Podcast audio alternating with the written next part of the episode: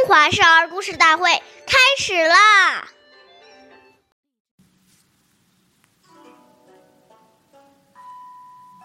岁月易流逝，故事永流传。大家好，我是中华少儿故事大会讲述人张恩宇。我今天给大家讲的故事是《弹子奉亲》第七集。弹子是古代的一位大孝子。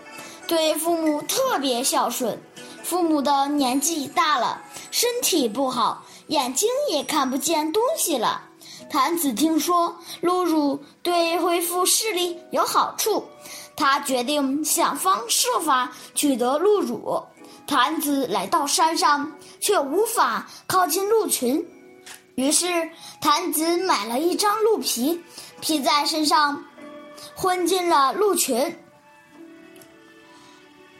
耐谭子的耐心获得了回报，终于有一天，他得到了鹿乳。经过一段时期的治疗，谭子父母的眼疾被治好了，身体也一天天强壮起来。一个猎人上山打猎，见到这件事后十分感动，于是便告诉了大家。从此。弹子鹿乳奉亲的故事也传遍了天下。下面有请故事大会导师王老师为我们解析这段小故事，掌声有请。好，听众朋友，大家好，我是王老师。我们把这个故事呢，给大家进行一个解读。在日常生活中，我们要处处留心，时时注意，一言一行都要以父母作为主要的考虑，要从衣食住行上细心观察，使父母的口福不缺，按四季更换衣服，卧宿时时交合，行动有人扶持，要时时顺着父母的心意，使其心生欢喜。